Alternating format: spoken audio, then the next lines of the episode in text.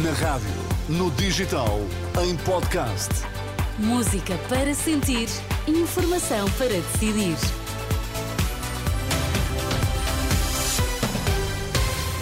Boa quarta-feira, três minutos depois do meio-dia, vamos às notícias. Vítor Mesquita, o que é que destacas a esta hora? Escritora mexicana Fernanda Melchor é a vencedora do prémio literário Casino da Póvoa. Depois de vários meses de espera, publicados os resultados de candidaturas ao Porta 65.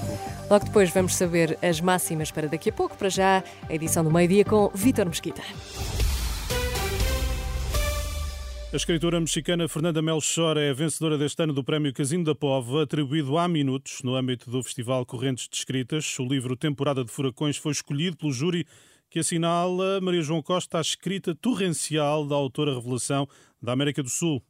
Um romance que destaca o lado mais sombrio da natureza humana, que fala de violência mais extrema e da luta entre cartéis de droga. Temporada de Furacões é o livro da escritora mexicana Fernanda Melchor, vencedor do Prémio Casino da Póvoa, atribuído neste ano. Nos 25 anos do Festival Correntes de Escritas, o júri destaca a escrita torrencial marcada pela coloquialidade da escritora mexicana Fernanda Melchor, uma autora sensação da América do Sul.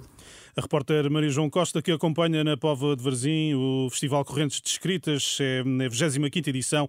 O festival termina no domingo. Acabam de ser publicados os resultados das candidaturas ao Programa de Apoio ao Arrendamento Porte 65. Candidaturas feitas em setembro estão na página do uh, portal, ou, está, ou estão os resultados uh, publicados na página do portal da Habitação. Na sexta-feira, o Ministério admitiu à Renascença os atrasos, deixou ainda a garantia que os apoios começariam a ser pagos esta semana. Inês Souza Real considera que devem ser apurados os factos que levaram as forças de segurança a desviar o protesto para junto do Teatro Capitólio em Lisboa, onde decorreu o debate entre Pedro Nuno Santos e Luís Montenegro. A coordenadora do PAN compreende as razões das polícias, mas defende que é preciso manter a confiança nas forças de segurança. Por mais justa que seja a sua reivindicação, eh, devem ser apurados os factos que levaram à ocorrência dessa manifestação e se houve algum, de alguma forma, algum atropelo às normas em vigor eh, e ao próprio Estado de Direito, nós não nos podemos esquecer eh, que os cidadãos confiam nas polícias e isso deve se manter precisamente intocável. Inês Souza Real, esta manhã numa ação de pré-campanha no Porto, na mesma linha, o líder da Iniciativa Liberal eh, diz compreender a insatisfação dos polícias. Contudo, Rui Rocha defende que os protestos devem, ser, eh, devem ocorrer dentro da legalidade.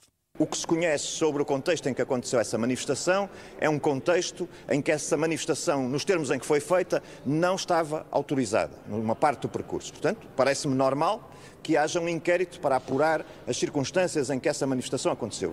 Compreensão total pela insatisfação dos polícias, mas tem de ser manifestada dentro da legalidade. E dentro dessa legalidade não cabe o reconhecimento do direito à greve dos polícias, porque isso põe em causa a segurança dos portugueses. A reação de Rui Rocha, líder da Iniciativa Liberal, à margem do Congresso da CIP que decorre na Alfândega do Porto.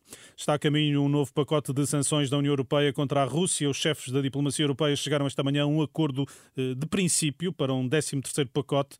Pela primeira vez deverão ser visadas empresas da China continental suspeitas de ajudar o Kremlin a obter artigos eh, proibidos. Agricultores em protesto em Espanha são já centenas no centro de Madrid, uma manifestação pelas condições de produção e venda dos produtos. Desde o início do mês, os agricultores espanhóis deram início a protestos contra as políticas e regulamentos europeus para o setor eh, da agricultura, como está de resto a acontecer noutros países. Obrigada, Vitor Mesquita. Tem o resto de uma ótima quarta-feira. Ainda estás por aqui há uma, mas como já não é comigo, eu digo sempre isto. Desejo-te uma boa quarta-feira. Até já. Também.